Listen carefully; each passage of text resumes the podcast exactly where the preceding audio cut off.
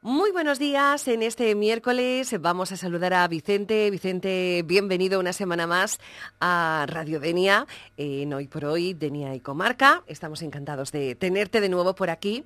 Muy buenos días. Buenos días, Pepa, ¿qué tal? Muy bien. Bueno, hoy vamos a hablar de un tema que es realmente preocupante y el cual eh, mucha gente, por desgracia, eh, la sufre, que es la depresión. Pues sí, mira Pepa, eh, te comento que la depresión es un trastorno mental bastante común. Eh, se estima que alrededor del mundo aproximadamente el 5% de la población adulta padece depresión. Eh, lo he mirado en, digamos, en datos de la OMS, ¿vale? Además, esta es la principal causa mundial de discapacidad. A nivel personal sí que te puedo decir, personal profesional, puedo decir que en consulta es bastante habitual que entren personas con, con este trastorno, en especial cuando se trata de la tercera edad, que es el, la población más golpeada por este trastorno. Realmente es un, tema preocupante y yo quería preguntarte más o menos, ¿es algo que sucede mucho que una persona eh, se pueda eh, deprimir, pueda llegar a la depresión? Pues mira, eh, dentro de lo, de lo, que tenemos es algo que puede relativamente suceder con, con bastante frecuencia. Si bien es un trastorno que es complicado, también podemos decir que se puede, se puede salir de ese trastorno.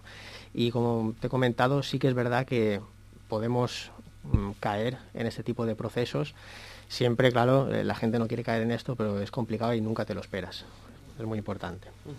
No es nada agradable esa sensación ¿no? de, del estado depresivo. ¿no? ¿Podrías explicarnos cuáles son eh, sus síntomas?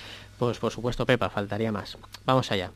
A ver, una persona que padece depresión, eh, más o menos lo que puede experimentar es sintomatología, como por ejemplo estado de ánimo deprimido, que estaría caracterizado por eh, tristeza, irritabilidad, sobre todo sensación de vacío, ¿vale?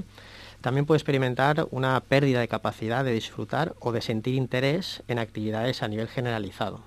No nos estamos refiriendo a una actividad en concreto que, que, puedes aburrirte o puedes cansarte, sino a nivel general una dificultad para sentir o experimentar placer. También eh, cosas que pueden ser sintomatología, dificultades para concentrarse, eh, tener baja autoestima, desesperanza de cara al futuro, alteraciones en el sueño, es muy habitual también. Y muy importante, yo creo que son las principales características, una sensación de cansancio acusado o falta de energía. La típica frase es que no me puedo levantar de la cama. Bueno, y una pregunta un, tanto, mm, podríamos decir, delicada, ¿no? Eh, ¿A causa de la depresión podemos llegar a pensar en, el suicidio? Pues mira, sí, Pepa. Es, totalmente cierto, aunque sí que es verdad que me gustaría hacer un, matiz importante aquí. Padecer depresión no significa que uno vaya a empezar a pensar en suicidarse automáticamente, ¿vale? La ideación suicida puede aparecer, pero no significa que vaya a aparecer. Digamos que esta sintomatología aparece en los episodios de depresivos graves y un día sí que vamos a hablar eh, específicamente del tema del suicidio. Mm, es un tema bastante delicado. Bueno, em, ¿qué, puede llevarnos a, sufrir depresión? ¿Dónde pues está el origen? Pues mira, es una pregunta con una respuesta eh, compleja, pero bueno, voy a intentar resumirlo un poquito.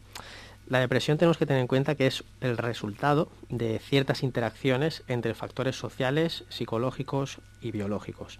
No es una cuestión que sea de un solo factor o por un hecho traumático. Puede desencadenar, pero no causa una depresión.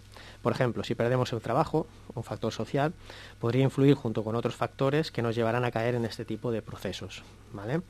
No es algo sencillo ni algo que suceda de la noche a la mañana, eso también es importante. Uno no se deprime en un día ni en un momento.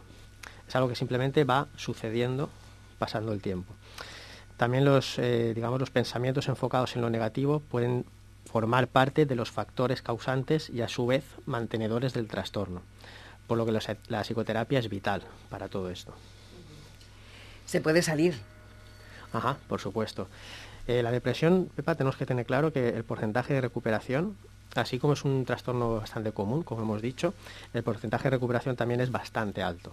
La terapia eh, que más eficaz ha demostrado es la cognitivo-conductual y en este caso podríamos decir más conductual que cognitiva.